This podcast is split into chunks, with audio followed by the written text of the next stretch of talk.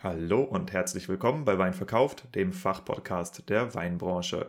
Heute spreche ich mit dem Herrn Professor Kessa Pawelka von der DHBW in Heilbronn über die Zukunft des alkoholfreien Weinmarkts.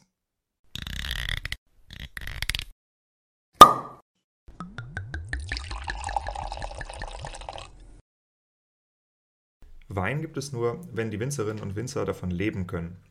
Weil das so ist, dreht sich hier alles um die Frage, was macht eine Weinmarke erfolgreich?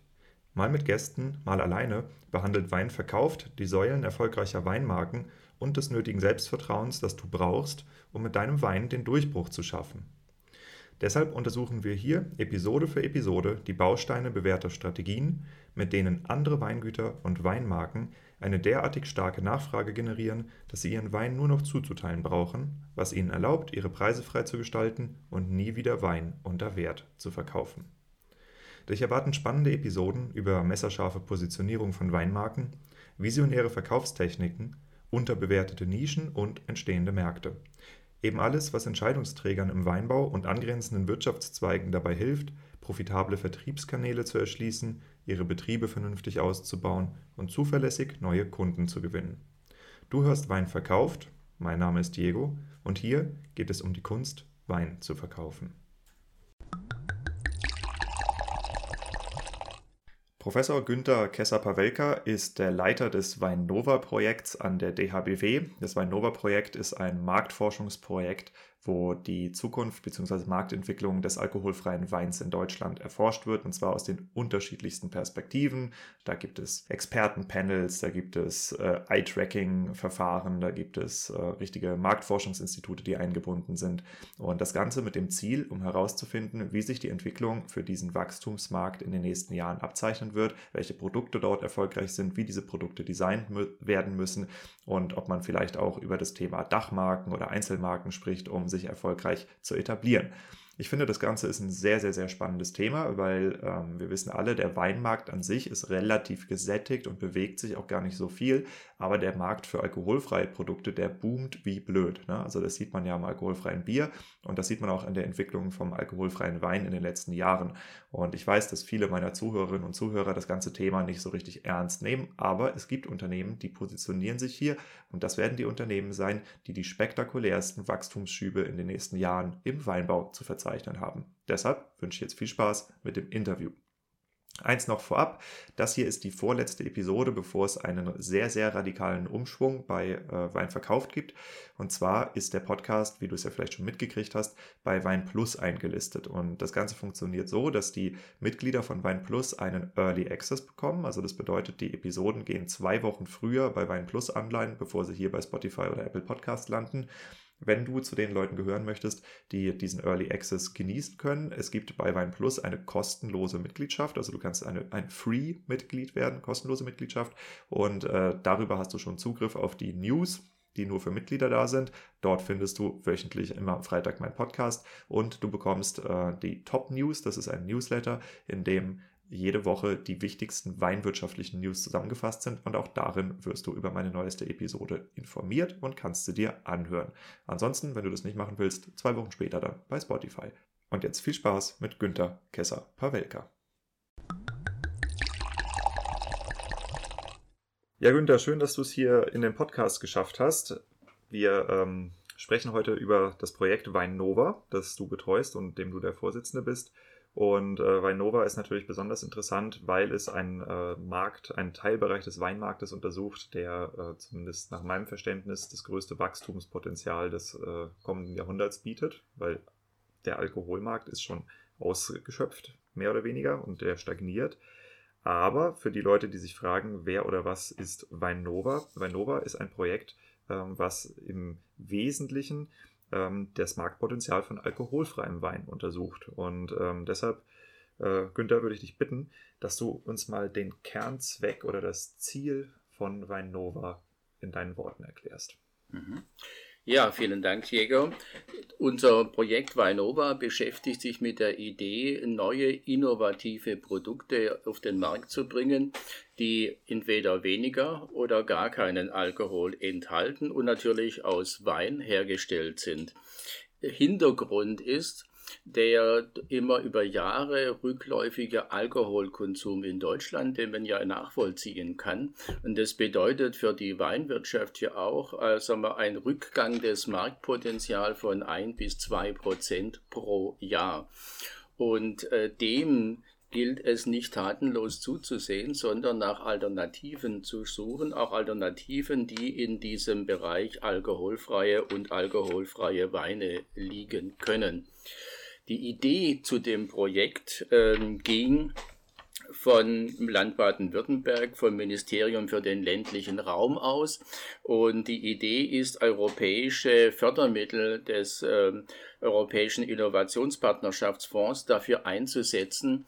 Und ähm, wir arbeiten zusammen mit dem BWGV, dem Baden-Württembergischen Genossenschaftsverband, der das Projekt formal äh, koordiniert. Wir als Duale Hochschule Baden-Württemberg Heilbronn machen die gesamten Forschung. Mit an Bord haben wir Vertreter der gesamten baden-württembergischen Weinwirtschaft, insgesamt 36 Partner. Das sind Winzergenossenschaften, Weingüter, aber auch die badischen und die württembergischen Zentralgenossenschaft, die badische und die württembergische Weinwerbung oder halt auch die badische und äh, württembergische Weinforschung in Weinsberg und in Freiburg. Also so wirklich das äh, gesamte Potenzial der baden-württembergischen Weinwirtschaft ist in dem Projekt vertreten. Ja, das klingt ja schon mal spannend. Ähm, wie ist denn die Entstehungsgeschichte von dem Projekt? Ja, die Idee war, äh, diese europäischen Fördermittel werden immer wieder ausgelobt und stehen zur Verfügung. Und äh, die Idee von dem Projekt ging eigentlich von einzelnen Vertretern, die wir heute in der Gruppe haben, aus. Und ähm, nachdem der BWGV die Koordination übernommen hat, ist man an uns herangetreten, ein Forschungskonzept zu entwickeln. Das haben wir gemacht. Da war ich von Anfang an dabei. Mit ein, zwei Kollegen haben wir das Ganze konzipiert und in mehreren Runden im Ministerium vorgestellt und vorgetragen und eben äh, können erfreulicherweise berichten, dass wir alle Auswahlrunden ähm, überstanden haben und das Projekt eben genauso, wie es geplant wurde, dann auch den Zuschlag bekommen hat und jetzt realisiert wird. Laufzeit vier Jahre von Januar 19 bis zum 31.12.22. Also wir stehen jetzt so, naja, so vielleicht bei zwei Drittel der Projektlaufzeit und ähm, haben natürlich jetzt noch anderthalb Jahre bis zum Ende. Ähm, da gibt, auch da gilt es noch eine ganze Menge Dinge zu tun. Aber Ziel ist es, die Markteinführung von alkoholfreiem Wein und auch alkoholreduzierten sagen wir, zu begleiten, auch wirklich ähm, ähm, Point of Sale, dass auch in den Märkten, in dem Discount oder in den Lebensmittelgeschäften oder halt auch in den Outlets der Winzergenossenschaften eben diese Produkte auch tatsächlich präsentiert werden und so präsentiert werden, dass sie eine Abverkaufschance haben was jetzt wünschenswert wäre, also zumindest für diejenigen von euch, die sich dafür interessieren. Ich weiß aus meinen ich nenne es mal empirischen Gesprächen mit Winzern, dass ein Großteil der Winzer äh, alkoholfreiem Wein sehr skeptisch gegenübersteht, aber das war bei alkoholfreiem Bier am Anfang auch so. Heute werden damit, glaube ich, irgendwas über 12 Milliarden Euro umgesetzt. Also insofern, just saying, maybe solltet ihr da zuhören. Ähm, ja, du hast eben gesagt, die, äh, die Finanzierung, äh, das sind EU-Fördermittel. Ist das dieser Innovationspartnerschaftsfonds, von dem du gesprochen hast, oder wie genau läuft das bei euch? Ja, das nennt sich Europäische Innovationspartnerschaft für landwirtschaftliche Produktivität und Nachhaltigkeit. Ja, so ist dieser Topf und äh, aus dem das Fördervolumen. Ist das der EIRP-Topf? E, genau, ja. genau. EIP Agri EIP, ja, ist die offizielle Bezeichnung, genau. Ja. Hm. Gut, und das Fördervolumen sind 730.000 Euro. Ähm, und bei dem, was wir an der Forschung an der Hochschule machen, sind ungefähr 780, äh, 580.000, die da veranschlagt werden, die man natürlich auch braucht, um so ein umfassendes Forschungsprojekt zu realisieren. Und jetzt noch ein paar Dinge in eigener Sache.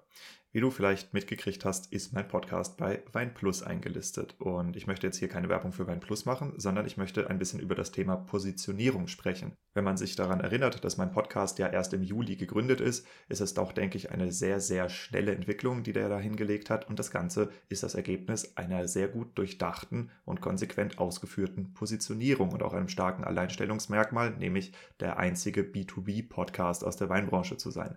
Und äh, das ist etwas, das ist ein Talent von mir und ich biete Beratung dazu an. Das heißt, wenn du als Winzer oder als Winzerin sagst, hey, ich möchte auch stark positioniert sein und ich möchte mein Alleinstellungsmerkmal wirklich verstehen, mein Marketing darum aufbauen und mein Unternehmen dadurch halt von anderen Winzern auch abgrenzen können und dementsprechend auch schneller und effektiver dorthin wachsen, wo ich eigentlich hingehöre, dann sprich mich an. Das ist nämlich eine Beratungsdienstleistung, die ich anbiete. Und ich würde dich einladen, einfach mal auf meiner Website nachzuschauen. Dort findest du einen Bereich zum Thema Beratung und Positionierung, wo du dir angucken kannst, wie das Ganze aussieht und welche Referenzweingüter ich mittlerweile auch habe. Und da natürlich dich auch gerne mal über meine Arbeit erkundigen kannst. So, weiter im Kontext.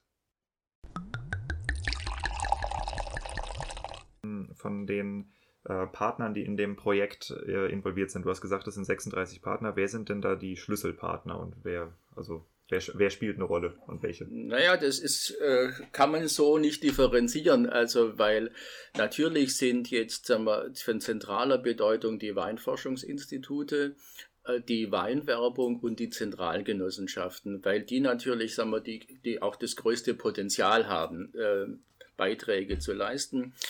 Äh, jetzt gerade im, im, Bereich der Weinsensorik haben wir sehr stark mit den Weinforschungsinstituten zusammengearbeitet, als es darum ging, sagen wir, die geschmackliche Einstufung, die, die üblichen äh, Aromaräder, die es gibt, äh, zu untersuchen, was lässt sich auf den alkoholfreien Wein anwenden, sind wir natürlich mit den Experten zusammengesessen, die auch tagtäglich äh, äh Weinbegutachtungen durchführen. Und insofern waren die da wichtig, aber im Hinblick auf die Vermarktung spielen natürlich auch die Zentralgenossenschaften eine große Rolle, weil dort natürlich die Mengen vorhanden sind, aber vielleicht auch die Kelter- und Ausbautechniken, ja, und einfach die Losgrößen andere sind, so dass man dann auch dort zuerst eben in die Realisierung gehen kann. Und natürlich die Weinwerbung, ja, im Endeffekt muss ja die Begleitmusik zum Produkt gemacht werden, das muss im Markt eingeführt werden. Im Augenblick ähm, kennen ja die wenigsten Verbraucher, dass es überhaupt alkoholfreie Weine gibt. Und ähm, ja, und wenn sie im Handel platziert sind, dann muss man sie suchen. Also insofern, da ist im Augenblick äh, noch ja, eine weite Strecke zu gehen, bis man das so aufbereitet hat, dass es auch ähm, massenmarkttauglich eingeführt werden kann. Ja, nicht ganz. Also da würde ich fast widersprechen, weil zum Beispiel bei mir in meinem Ort im Edeka, hm. ähm, da steht gerade im Moment ein Display mit alkoholfreien Wein von, keine Ahnung, Henkel oder sowas. Also die, mhm. die großen Kellereien, die sind ja schon auf den Zug aufgesprungen, gerade aus dem Sektbereich kommend und Richtig. auch im Stillwein, da tut sich definitiv was und umso spannender ist es deshalb zu hören, was ihr denn da auch eigentlich erforscht. Ähm, was hat denn Weinova für Forschungsbereiche? Ja, wir haben das ganze Projekt in verschiedene Bereiche gegliedert. Ein wichtiger Bereich sind natürlich Befragungen. Befragungen von Experten, aber auch Befragungen von Endverbrauchern. Ganz klar ein wichtiger Bereich. Ein zweiter Bereich ist das, das Thema Weinsensorik weil natürlich äh, die meisten Endverbraucher gehen heute davon aus, dass ähm, der alkoholfreie Wein so schmeckt wie alkoholhaltiger. Ja, und das ist eigentlich ein gleiches Problem, wie man das vom alkoholfreien Bier kennt. Wer vor 30 Jahren alkoholfreies Bier probiert hat, hm. äh, ja, der hat eben auch Erfahrungen gemacht, dass da die äh, Genusserfahrung im Vergleich zu dem normalen alkoholhaltigen Bier eben sehr unterschiedlich war. Mittlerweile hat man sich daran gewöhnt, an sagen wir, vielleicht Geschmacksunterschiede, die sicher auch nicht mehr so groß sind, wie sie am Anfang waren. Aber mittlerweile ist sagen wir, die, die Geschmackserfahrung ja, die man äh, entwickelt hat, als Mensch entwickelt hat, ist halt einfach um die Range alkoholfreier, äh, alkoholfreies Bier ergänzt. Und so ähm, ist es zu erklären, dass heute große Brauereien wie Erdinger 56 Prozent ihres Umsatzes mit alkoholfreiem Bier machen. Hätte sich vor 20 Jahren, vor 30 Jahren keiner vorstellen können. Hm. Und so ist es auch in der Weinwirtschaft. Heute kann sich, glaube können sich nur wenige vorstellen, dass äh, alkoholfreier Wein mal einen großen Anteil haben könnte. Aber äh, wahrscheinlich sind wir in 10, 20 Jahren ganz anderer Ansicht. Ja, und es wird sich da auch weiterentwickeln. Auch da ist es eben so, dass man, sagen wir, A, äh, geschmacklich den alkoholfreien Wein weiterentwickeln muss. Da ist auch eine große Range. Wir haben, sagen wir, viele Produkte verkostet und die auf dem Markt sind. Und naja, das ist schon so, dass manche kommen einem normalen Wein vergleichsweise nah. Waren wir positiv Gefühl, überrascht. Du trinkst ja. gerade eine Packung Sauerkraut aus, ne? Ja, oder sagen wir mal Traubensaft positiv und manche ja. Produkte sind auch extrem süß. Hm. Ja, also vor allem Halal-Produkte aus Frankreich äh, waren da so äh, hervorstechend, was die, die extremen Süße, äh, Süßegrad anging. Aber auch, man merkt einfach, dass es für viele noch ein Experimentierstadium. Es gibt Produkte, ja, und manche Experimente sind besser gelungen, andere weniger. Hm. Aber das ist eigentlich für die, sagen wir das Entwicklungsstadium normal. Und es gibt hier auch schon, äh, eben wie gerade angesprochen, die großen Player am Markt, ja, die ja alle auch in den Markt drängen, mhm. auch in dem Bereich Wein, nicht nur bei Sekt, also man wenn man Rotkäppchen Mumm denkt oder sowas, ja, oder Torres, dies, Torres um ein spanisches Produkt zu nennen, ja, die natürlich da auch sagen wir übrigens einen relativ guten Rotwein auf dem Markt haben. Und auch ja. einen relativ stolzen Preis dafür, dass es im LEH ist. Das läuft ja für einen Zehner meistens.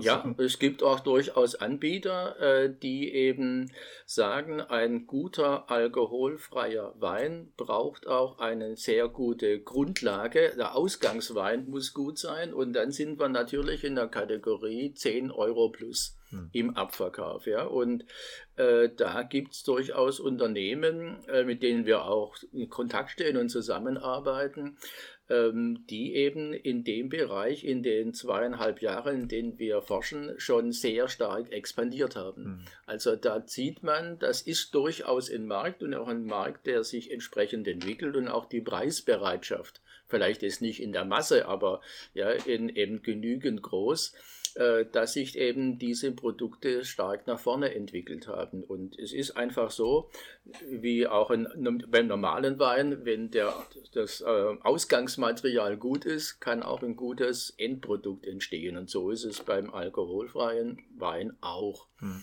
Also was mich äh, auch immer sehr interessiert hat, ich habe mal eine Zeit lang ähm, in München die Weinabteilung von einem Karstadt geschmissen und wir hatten mhm. auch eine ganz kleine alkoholfreie Abteilung, da standen halt die Torres-Produkte und dann aus Rüdesheim Jung.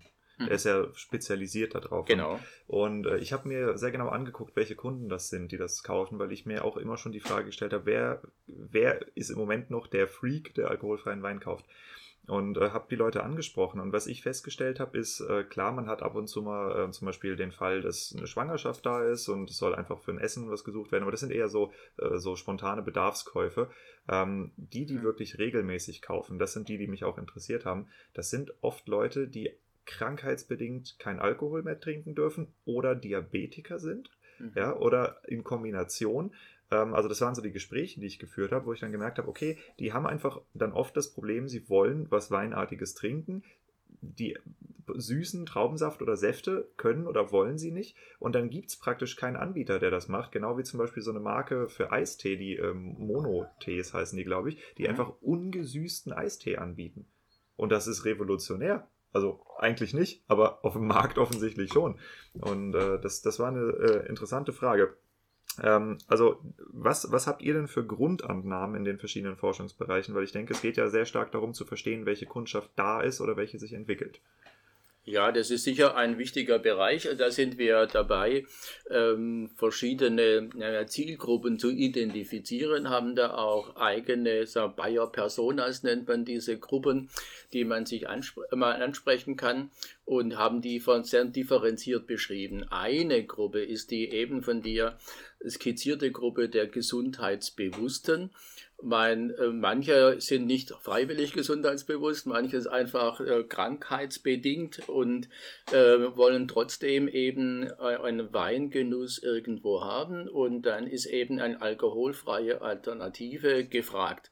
Das ist sicher eine wesentliche Gruppe, die man nicht vernachlässigen darf und die jetzt ja auch immer größer wird. Immer mehr Menschen ähm, erreichen ein höheres Alter, das ist ja auch erfreulich, aber ja, mit höherem Alter stellen sich ja meistens auch irgendwelche Gebrechen ein, Bewegchen und Einschränkungen, ja, und ähm, wenn man eben nicht mehr oder vielleicht auch nicht mehr so viel oder nicht mehr regelmäßig ja, einen Wein trinken kann, einen normalen Wein mit Alkohol, dann ist halt ein alkoholfreier Wein eine echte Alternative.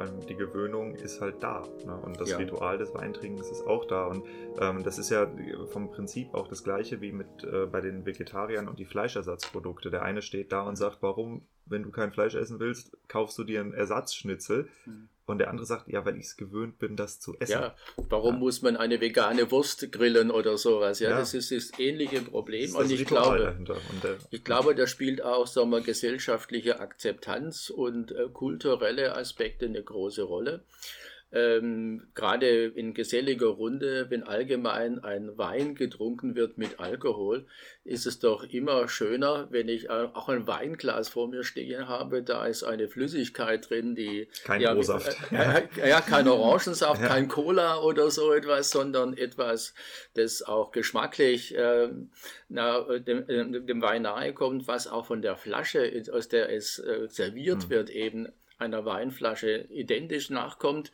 Und den und Gesprächskontext eben auch liefert. Ja, also dass man, wenn man über Wein redet, dann klar. Ja, verstehe, verstehe. Und das ist, ähm, ist, ist echt interessant. Ähm, äh, die, die Forschungsbereiche, die unterschiedlichen, äh, wo habt ihr denn schon Ergebnisse und wo seid ihr noch dran?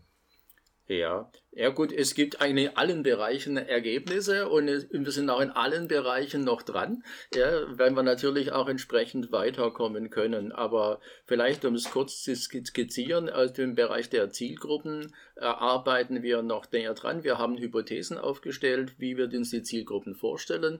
Im Rahmen einer großen repräsentativen Untersuchung äh, sind wir gerade dabei zu untersuchen, ob das auch tatsächlich so zutrifft. Äh, diese Studie wird operativ durchgeführt durch die GfK in Nürnberg, also schon auch im ganz führenden Institut.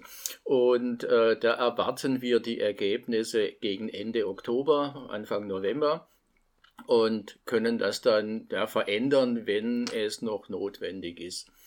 Und dann im Bereich der Weinsensorik haben wir schon Ergebnisse von Experten, Exper äh, Expertenpanel. Äh, das einmal äh, von Weinexperten an sich, aber auch wir haben selbst ein Expertenpanel aufgebaut von Leuten, die eben immer wieder sensorische Prüfungen durchführen. Das sind jetzt nicht direkt Weinexperten, aber Experten in der sensorischen Wahrnehmung. Und mit denen haben wir auch äh, die Weine begutachtet. Das ist jetzt aber nicht die Deutsche Lebensmittelgesellschaft, oder? Nein, nein, nein, das machen wir selbst. Das ist ein eigenes Panel, ja, das wir da aufbauen und entwickelt haben, äh, überwiegend aus eigenen Mitarbeitern. Und äh, dann haben wir ähm, ja im Bereich Konsumentenverkostungen haben wir auch begonnen. Äh, dafür liegen auch Ergebnisse vor. Corona-bedingt konnten wir das nicht an der Hochschule durchführen, äh, haben deswegen auf einen Dienstleister zurückgegriffen, der eben äh, verschiedene Standorte in Deutschland hat, bei denen diese Tests durchgeführt werden konnten. Firma nennt sich SAM, muss man nicht unbedingt kennen, aber einschlägig als äh, spezialisiertes Institut bekannt. Hm. Was, was für Experten sind das, die in dem Panel waren? Also aus welchen Bereichen oder wer? In den äh, Panel, die wir mit dem Institut SEM durchgeführt haben, das sind Endverbraucher. Und die wurden äh, so ausgewählt, dass sie repräsentativ statistisch eben dem Bevölkerungsquerschnitt entsprechen. Und bei, dem, bei der Expertenbefragung meine ich? Bei unserer Expertenbefragung, da ist es so, dass wir sagen wir, Weinexperten aus unserer äh, Gruppe zusammengestellt haben, überwiegend aus der Vereinfachungsgründen rund um den Standort Heilbronn. Wir waren aber auch in Freiburg, damit man eben die badische Seite damit einbezieht, aber dort wurden die auch vor Ort im Weinforschungsinstitut in Freiburg. Äh, das heißt, der alkoholfreie Trollinger hat gewonnen. Na, das kann man so nicht sagen, aber meine, wir haben schon versucht, dass sich das irgendwo ausgleicht und es waren auch viel mehr Weißweine, äh, die verkostet wurden als Rotweine. Hm. Also ja, Trollinger ist Anteil ist, denke ich, minimal. Ja. Ich kann mir vorstellen, dass Trollinger sogar noch am einfachsten alkoholfrei zu produzieren ist, weil er so eine starke Weißweintypizität hat. Also die, die alkoholfreien Rotweine sind ja geschmacklich noch deutlich, äh, ich drücke es mal diplomatisch aus, fordernder als die alkoholfreien Weißweine und auch schwieriger herzustellen. Absolut, absolut. Also da ist es so, dass eben äh, die Produkte, die gustatorisch anspruchsvoll sind, ja, in der Regel Weißweine sind oder mhm. Roséweine, mhm. aber mhm. wenige äh, Rotweine. Ja. ja. Mhm. Ähm, Gibt es äh, deines Wissens nach schon sowas wie eine Auszeichnung oder einen Preis für alkoholfreie Weine? Gibt es schon Medaillen? Da bin ich jetzt überfragt. Es kann sein, dass es das gibt, aber ist mir im Augenblick nicht bekannt. Ist mir auch nicht bekannt. Ist mir gerade so spontan eingefallen. Vielleicht sollten wir einen ins Leben rufen. Kann man die Ersten sein. Ist genau. immer gut. Die Idee bitte nicht klauen oder gut umsetzen. Eins von beiden. ähm, wer ist denn das Team hinter äh, Weinnova? Wie viele Leute seid ihr?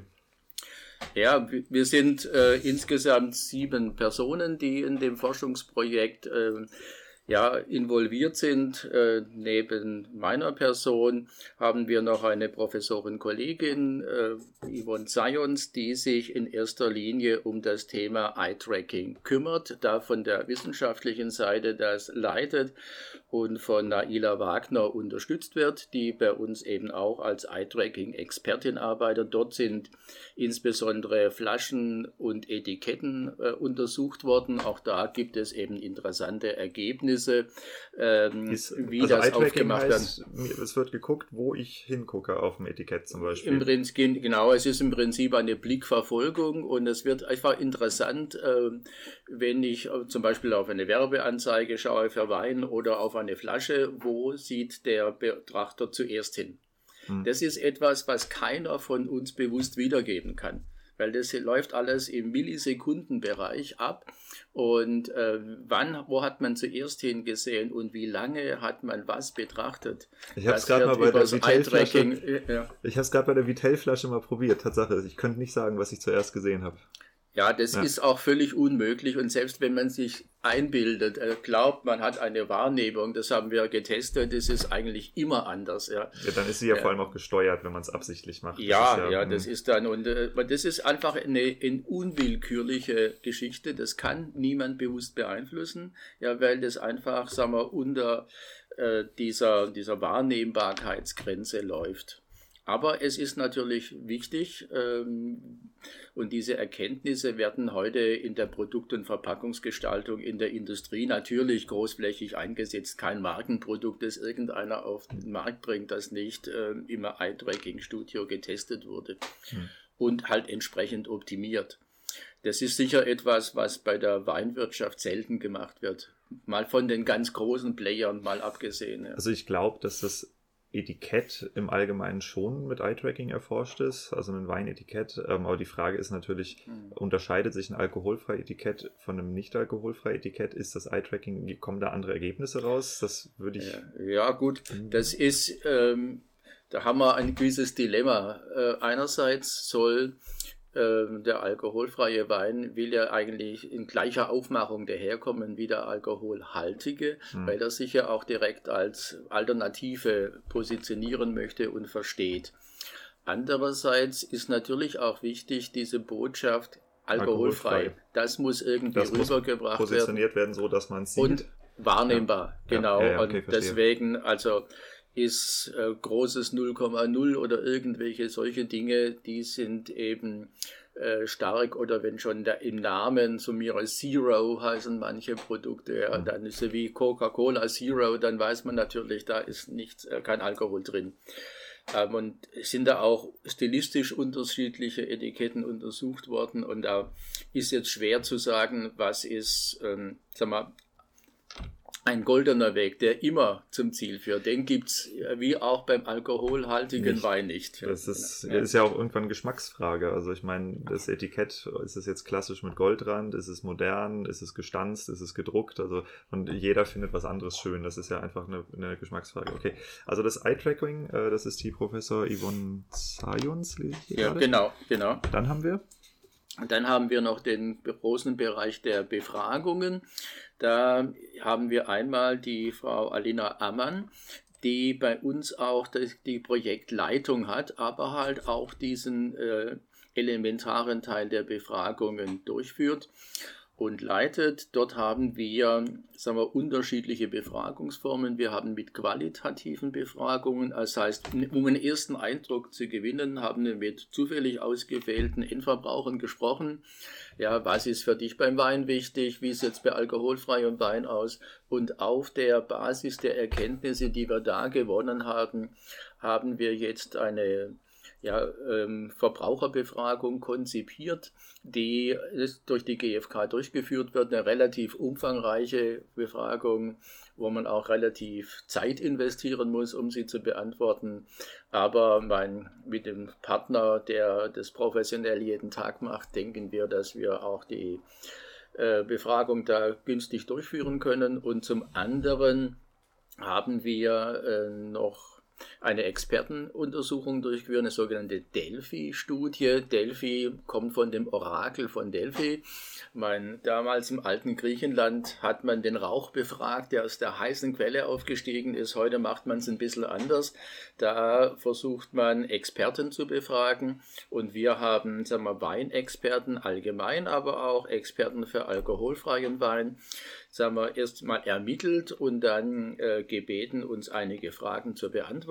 Zuerst in einem offenen Gespräch und die Ergebnisse aus diesen offenen Gesprächen haben wir dann in Aussagen abgebildet und in der zweiten Runde sollten die gleichen Experten den Aussagen zustimmen oder sie ablehnen. Also das und, heißt erstmal einen Konsens gebildet und danach und dann wieder zur Diskussion gestellt, okay, ja, ja damit man mhm. einfach ähm, nochmal eine Meinungsäußerung hat. Was dann rauskam, äh, sind Bereiche, wo das Meinungsbild relativ ähnlich war und auch solche, wo die Meinungen stark auseinandergegangen sind. Und die Bereiche, in denen die Meinungen auseinandergegangen sind, die haben wir in einem abschließenden Symposium, das auch online stattgefunden hat, nochmal zur Diskussion gestellt. Und da sind dann ja auch nochmal Ergebnisse rausgekommen oder Ergebnisse in dem Sinne, dass es unterschiedliche Annahmen gibt. Hm. Zum Beispiel und Annahmen, welche Rolle kann die Gastronomie spielen bei der Markteinführung von alkoholfreiem Wein und, oder die Frage, welche, äh, welche sagen wir, ähm, Bereiche alkoholreduzierten Weins haben am ehesten eine Chance. Ich meine, zwischen 0% und 11, 12, 14% gibt es ja eine große Lücke. Mathematisch ja. betrachtet unendlich viele Zahlen. genau. Und ähm, ja, und da sind die Experten auch völlig unterschiedlicher Ansicht. Ähm, und klar gibt es vielleicht auch da wieder Plausibilitätsüberlegungen, wer könnte Recht haben. Aber äh, das wird im Endeffekt wird die Zukunft zeigen, aber es zeichnen sich schon Bereiche ab, wo man mit bestimmten ja, Annahmen formuliert äh, annehmen kann, dass das am ehesten eine Chance hat. Hm. Und äh, wenn du, liebe Hörerinnen, lieber Hörer, dich jetzt fragst, was ist bei den beiden los, warum kommen die nicht endlich zum Punkt und erzählen, was die Ergebnisse sind, das Ganze hier wird eine Podcast-Serie, wo ich die einzelnen Bereiche des Projekts, also die Konsumentenbefragung, das Eye-Tracking, das Expertenpanel und auch die Sensorik und äh, alles, was dahinter steckt, in einzelnen Episoden behandeln werde, weil es ist doch relativ umfangreich geworden und wie wir auch eben gehört haben, sind ja noch gar nicht alle Ergebnisse da. Das heißt, oder zumindest noch nicht so aufbereitet, dass sie veröffentlicht werden. Ähm, das heißt, das Projekt wird von mir Stück für Stück begleitet. Ich beginne jetzt im Laufe der Woche ähm, mit, dem, äh, mit dem Aufzeichnen für äh, diese Delphi-Expertenbefragung. Die Ergebnisse werden in einer weiteren äh, Episode veröffentlicht. Deshalb, ihr wisst jetzt ein bisschen, worum es geht. Und äh, nicht wundern, wenn wir in dieser Episode noch mit vagen Ergebnissen zu tun haben. Ja? Und äh, die Sensorik, wie die Sensorik als vierter Bereich, wie habt ihr das gemacht oder worum geht es da? Ja, also bei der Sensorik ist natürlich auch ein wesentlicher Punkt, weil im Endeffekt entscheidet ja sagen wir, der Geschmack und der Genuss und das Genussempfinden des Einzelnen entscheidet ja, ob das nachher im Produkt, äh, das Produkt eine Chance im Markt hat. Und deswegen ist für uns ganz wichtig zu sehen, ähm, die Produkte, die schon da sind, die auch teilweise von unseren Projektpartnern sind aus dem Konsortium, äh, sind auch Produkte eingereicht worden. Und ähm, die haben wir vertestet, zunächst in unserem Expertenkreis, dann aber auch mit den Endverbrauchern. Und jeder, der eine Probe eingeschickt hat, bekommt seine Begutachtungen zurück, so dass er einen Rückschluss hat, ja, wie ähm, das Produkt beim Endverbraucher angekommen ist. Und naja, ähm, jeder ist natürlich von seinem Produkt überzeugt, aber ich bin auch äh, sicher, äh, dass eben noch äh, Anregungen kommen von den Endverbrauchern, wo man das Produkt weiterentwickeln kann. Und da gibt es natürlich noch Potenzial. Man muss einfach sehen, dass die Erfahrungen in dem Bereich noch jung sind. Und es kann ja auch gar nicht sein, dass man schon völlig zu Ende entwickelte Produkte hat. Das ist auf dem Weg. Ja, und äh, manche sind schon ein Stück weiter wie andere. Hat sich total was getan in den letzten drei Jahren. Absolut. Also wenn ich mal überlege, als ich das erste Mal alkoholfreie Weine probiert habe, das war auf der Prowein 16, 17 oder sowas. Boah, schwierig. Und äh, jetzt mittlerweile habe ich ein paar zugeschickt gekriegt, wo ich echt sagen muss, kannst du gut trinken. Also ich wäre vorher auch nicht drauf gekommen, aber mhm. durchaus gut. Ja. ja. Absolut, also das ist etwas, was wir bestätigen können, dass einfach mittlerweile A gibt es viel mehr Angebot in den letzten zwei, drei Jahren und auch die Qualität ja, oder ist einfach gestiegen, die geschmackliche Qualität, die da ist und es ist durchaus auch eine Genusserlebnis, dies, manche dieser Weine zu trinken. Hm. Ja, und wie überall, man darf vielleicht einfach nicht den Fehler machen, jetzt erstmal vorher einen alkoholhaltigen zu trinken und dann einen alkoholfreien. Das ist ähnlich wie beim Bier. Ja, wenn man es direkt gegenüberstellt, wird man natürlich eine geschmackliche Differenz erleben. Aber das ist ja, glaube ich, auch gar nicht die typische Situation sondern die typische Situation ist, dass man entweder aus gesundheitlichen Gründen keinen Alkohol trinken will oder auch situationsbedingt. Also bei einem Geschäftsessen ist ja die Frage, ja, äh, ob ich irgendwann, sagen wir, vielleicht die Kontrolle verlieren möchte oder ob ich sage, ich muss einen kühlen Kopf behalten und dann vielleicht eben doch lieber einen alkoholfreien Wein trinke und damit vielleicht äh, nachher den besseren Deal abschließe. Ganz geschweige davon, äh, dass viele noch heimfahren wollen. Und eben der Führerschein ist ja auch was wert. Und insofern ist da auch in den Situationen, wo man ja selber fahren muss, eben eine Situation, wo man auch eher auf alkoholfreie Produkte zurückgreift. Hm. Ja, und der große Vorteil von alkoholfreiem Wein ist halt äh, im Vergleich zum Cola oder zum Mineralwasser, man hat eben ein Produkt ähm, im Glas, ja, das einen nicht naja, nach außen äh, erkenntlich macht als derjenige, der kein Alkohol trinkt. Wollte ich gerade sagen, also als Gastronom hätte ich dann so meine heimliche Flasche alkoholfreien Wein da, falls dann irgendeiner mal nicht trinken will, aber sein Gesicht nicht verlieren möchte, dann gut. Ähm, was mich jetzt äh, privat interessieren würde, du bist ja bestimmt mit äh, ein paar Annahmen in das Projekt reingegangen. Also im Idealfall wissenschaftliche Methode. Wir sind völlig frei von äh, jeglichem menschlichen Gefühl als Mensch, aber in mhm. Wirklichkeit sind wir Menschen, die auch äh, forschen. Äh, was hat dich denn überrascht bisher an den Ergebnissen? Naja, zunächst einmal äh, fand ich das ein super spannendes Projekt, weil man halt nun wirklich die Chance hat mitzuwirken bei der Einführung einer völlig neuen Produktkategorie. Und ähm, diese Chance ergibt sich nicht so oft. Ja? Und insofern fand ich das wissenschaftlich und methodisch eine Herausforderung, dafür zunächst mal ein Forschungskonzept zu entwickeln, wie man das untersuchen kann und aber halt, wie man es auch wirklich in den Markt bringen kann. Das ist, glaube ich, auch das Wichtigste und ähm, Jetzt müssen wir einfach schauen, wie wir nachher auch noch den Markteinstieg äh, schaffen mit unseren Partnern, damit eben auch die Produkte nachher gute Abverkaufszahlen erzielen. Und mein überrascht von den Ergebnissen äh, bin ich zunächst einmal, äh, dass sagen wir, die, die Zustimmung äh, zu und das Interesse an alkoholfreien Produkten stark zugenommen hat. Also das ist etwas, äh, wo man schon sagen kann, dass wir am Anfang naja, manchmal ein bisschen belächelt wurden, als wir das Thema angesprochen hatten und ja, jeder gesagt hat, ja, alkoholfreien Wein, wer will das?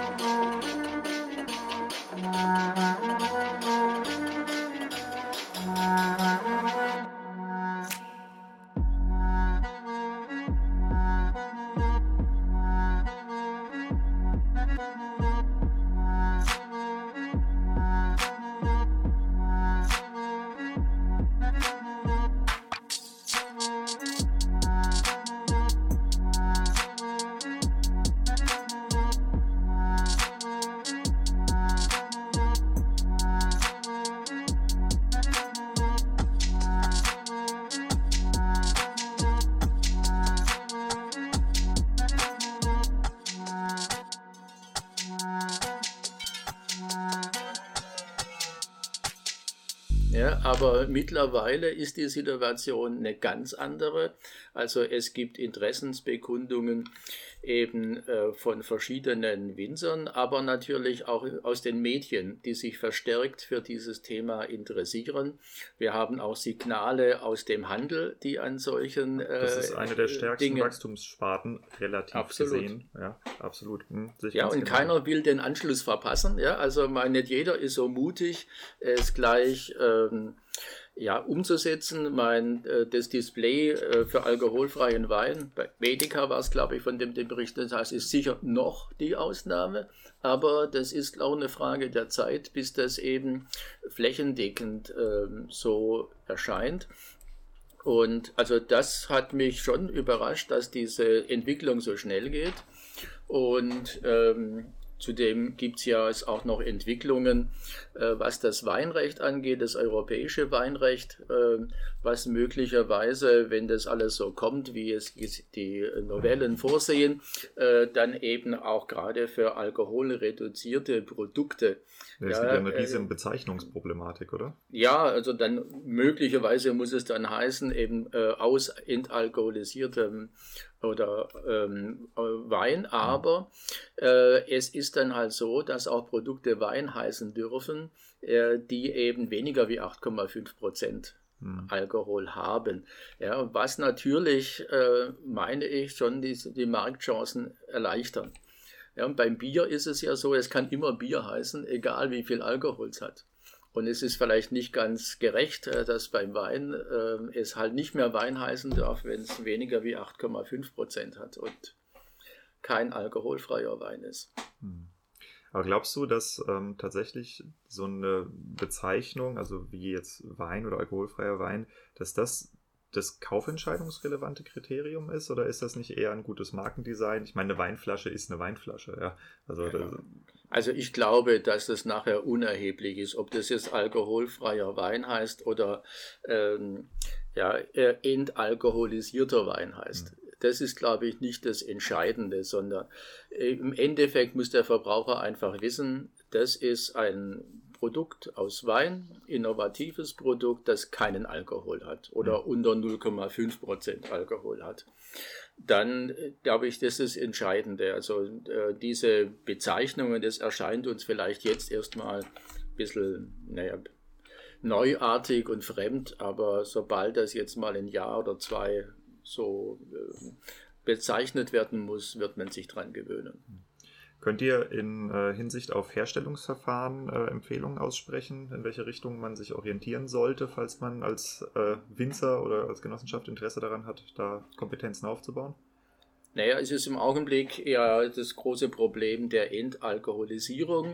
Welche Technik da sagen wir, gehen die Expertenmeinungen völlig äh, auseinander, was das bessere Verfahren ist. Also ähm, die, die größeren Anbieter setzen auf Spinning Cone Technik und ähm, ja, das sind auch sagen wir, gut funktionierende Anlagen. Andere auch mehr auf eine Membrantechnik, äh, die ja auch immer wieder weiterentwickeln. Ja, was sich im Endeffekt äh, durchsetzt, ist schwer zu sagen. Aber ähm, auch dazu hatten wir Expertenmeinungen. Aber naja, ähm, im Augenblick ist das größte Problem die entsprechenden Losgrößen. Also um das wirtschaftlich zu entalkoholisieren, braucht man bestimmte Mengen. Und da äh, wird es darauf ankommen, dass sich die Winzergenossenschaft und die Winzer, die Weingüter, sagen wir, überlegen, wer nicht alleine die Mengen bringt, sich irgendwie zusammenzuschließen. Ah, das, äh, okay, dass das kein, nicht wie bei den einzelnen Weingütern, der jeder Winzer ist ein Künstler und unterschreibt die Flasche praktisch selbst, sondern man mhm. schafft eine gemeinsame Marke, die zukauft und dann Masse durchschießt. Ich habe mit Moritz Zürewitz gesprochen von Kolonne Null mhm. und äh, der hat auch gesagt, dass ähm, das Hauptproblem, was viele halt gar nicht sehen und wo auch die, die, das Kundenverständnis echt nicht für da ist, ist, dass das Entalkoholisieren den Wein teurer macht als vorher weil mhm. natürlich ein weiterer sehr energieintensiver Arbeitsschritt äh, reinkommt, plus die Mengen nicht so groß sind. Das heißt, die Skaleneffekte noch wesentlich kleiner in der Produktion. Ja.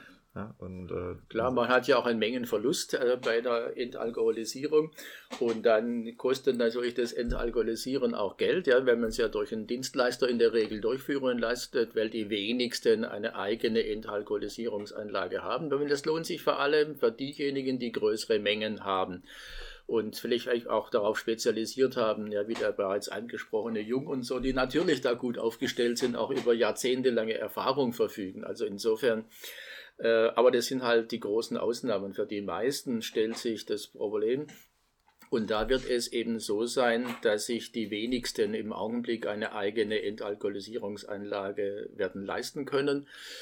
Das können eher diejenigen, die größere Mengen haben. Da gibt es sicher auch große Weingüter. Es gibt natürlich auch die Zentralgenossenschaften, die das durchaus stemmen könnten. Aber für alle anderen ist immer noch die Möglichkeit, sich zusammenzuschließen und bei einem sagen wir, Lohnentalkoholisierer äh, das durchführen zu lassen. Da gibt es ja auch einige, die das ja, machen. Das gleiche Geschäftsmodell wie ein Vollernter, der vermietet wird im Weinbau oder so. Ja, klar. Eben, genau ja. das gleiche Prinzip. Und weil es muss ja vielleicht auch nicht jeder. Ähm, Maschinenringe sind gefragt vielleicht.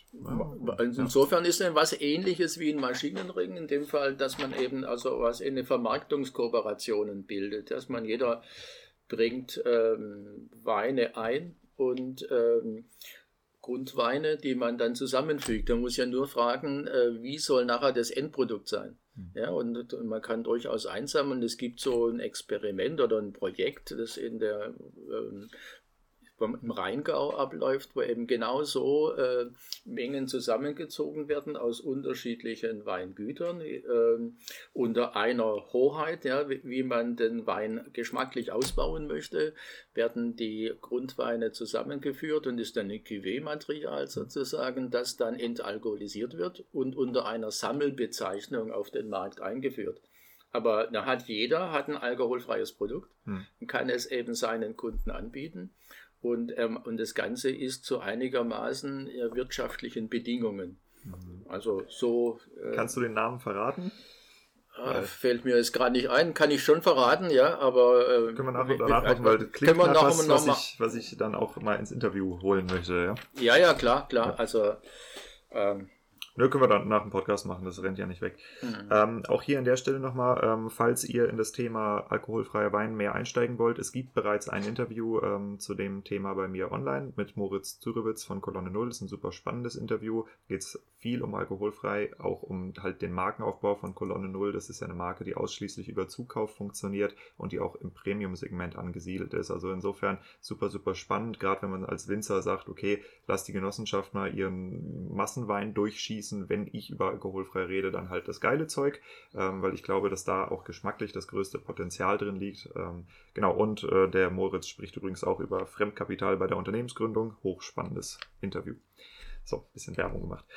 Ähm, ja, nee, insofern ähm, würde ich sagen, das, das klingt auf jeden Fall nach einem hochinteressanten Projekt. Ich glaube auch, wenn ähm, diese Art von Unternehmensmodellen oder Wirtschaftlichkeits... Äh, Faktoren, wie du sie eben angesprochen hast, wenn die besser verstanden sind und auch besser kommuniziert werden. Ähm, das ist wahrscheinlich auch ein, äh, ein Ergebnis von Weinova, dass man halt sagen kann, so und so und so kann es funktionieren und vielleicht entstehen dann ja auch tatsächlich die Projekte oder die Unternehmen dahinter.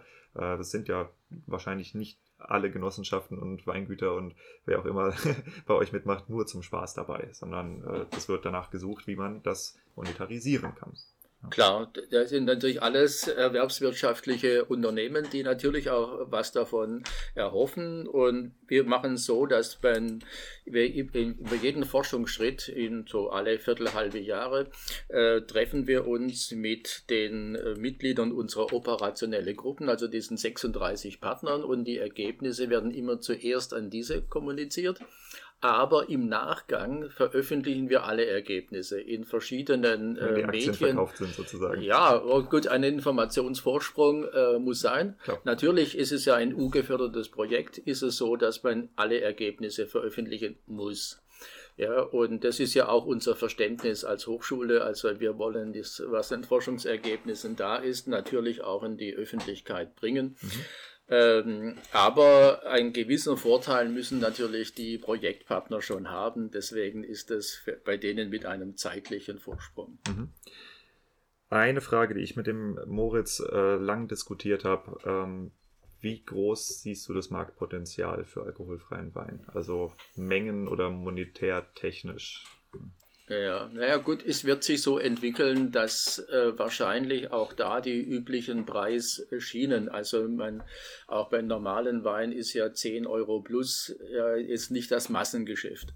Aber das, das wird sich eben noch weiter ausbauen. Ich denke schon auch, dass gerade die interessanten Zielgruppen, äh, die eben auch eine größere Investitionsbereitschaft haben, dass da noch längst nicht das Ende erreicht ist, sondern äh, im Augenblick ist ja schon, muss man bei Kolonne Null oder es gibt ja auch andere spezialisierte Anbieter wie Bär oder Jung oder sowas, wo es auch hochpreisige Weine gibt. Aber ähm, es wird auch dann mengenmäßig interessanter, wenn man mal in die Kategorie zwischen 5 und 10 Euro kommt oder vielleicht auch, sagen wir, 5 Euro und darunter. Ich meine, es ist ja so, dass äh, der Durchschnittspreis ja eben eher in dem Segment liegt. Ähm, und da muss man einfach schauen, äh, was lässt sich an Geschmackserlebnis realisieren. Äh, Entalkoholisierung kostet Geld, es sind Volumensverluste, es wird der Preis immer etwas höher sein müssen als beim alkoholhaltigen Wein. Aber wer eben beim Discounter die Flasche für 3 Euro kauft, kann natürlich auch nicht das Endprodukt in aller höchster Qualität erwarten. Das gilt beim Alkohol haltigen Wein ja auch. Und äh, wenn dann vielleicht ein alkoholisierter Wein beim Discounter naja, vielleicht unter 5 Euro zu bekommen ist, dann kann das natürlich auch nicht ein, ja, ein Hochqualitätsprodukt sein. Aber vermutlich für die Zielgruppe, die in dieser Preisklasse kauft, durchaus eine interessante Alternative. Mhm. Ja, gut. Ähm, ich denke, wir haben jetzt die 45 Minuten rum. Oh. es geht immer schneller, als man denkt. Ähm, das ist eine spannende Sache. Ich würde das Ganze gerne mit einer Frage abschließen. Finde ich bei dir zu Hause alkoholfreien Wein? Ja, gibt's ähm, jetzt nicht in der in großer Menge, aber ich habe ein paar Flaschen im Keller. Aber die jetzt gebe ich zu. Ähm, nicht immer so häufig im Einsatz kommen, aber weil wenn wir zu Hause Wein trinken, dann müssen wir ja nicht mehr fahren. Zum Glück gibt es auch die gesundheitlichen Restriktionen so nicht, deswegen trinke ich eher den alkoholhaltigen Wein. Aber wenn ich jetzt wo essen bin und ähm, dann sagen wir, muss ich schon mich sehr zurückhalten, dann ähm, frage ich immer nach einem alkoholfreien Wein. Selten, dass ich auch einen bekomme. Leider. Sehr selten. Noch, ja. Aber es ist leider die große Ausnahme. Aber da ist ein großes Potenzial, auch eine große Aufgabe, ja, die entsprechenden Gastronomen zu überzeugen, auch dort Produkte anzubieten. Und ähm, weil das ist ja eigentlich, äh, sagen wir, für den normalen Weintrinker die Hauptsituation, wenn man eben noch fahren will und muss und ähm, eben dann temporär auf den Alkohol zu verzichten. Wenn ich in gemütlicher Runde zu Hause sitze, habe ich ja keine Motivation, auf den Alkohol zu verzichten. Ja, insofern ähm, ist bei dem Konsum zu Hause das nicht im Vordergrund, aber in der Gastronomie würde ich es gerne nutzen. Hm. Ja, dann schauen wir doch mal, ob die dann irgendwann mal gebildete neue Bundesregierung die 0,0 Promille-Grenze einführt. es gibt Teile von mir, die hoffen nein, es gibt Teile von mir, die hoffen ja. Es hat beides was für und gegen sich, aber aus Sicht der Weinbranche ist es natürlich ein schwieriges Thema. Wobei in anderen Ländern funktioniert es auch, da muss man nicht so Panik haben. Aber es wäre natürlich für so eine Produktsparte höchst begrüßenswert und so oder so ein spannendes Thema. Günther, ich danke dir für das Interview. Gerne, Jäger. Und ich hoffe, dass wir dann im Laufe der nächsten Monate noch sehr, sehr viele interessante Sachen von euch hören. Es gibt auf jeden Fall noch spannende Ergebnisse und äh, weil ja unser Ziel ist, die Markteinführung in Ende 22 da auch äh, tolle Konzepte zu haben, wie man es realisieren kann, dann kommen eben auch die noch für die Umsetzung besonders relevanten Erkenntnisse. Mhm. Wenn man sich Weinova angucken möchte, wo veröffentlicht ihr, wie finde ich euch im Internet? Also man findet uns auf der Homepage der DHBW Heilbronn. Dort haben wir äh, einen Reiter Forschung und im Bereich der Forschung äh, ist das Projekt Weinova und dort finden sich alle bislang veröffentlichten Artikel, kann man als PDF abrufen. Okay, also DHBW Heilbronn, ihr habt es gehört, guckt es euch an. Und damit würde ich sagen, vielen Dank und Gerne. bis zum nächsten Mal.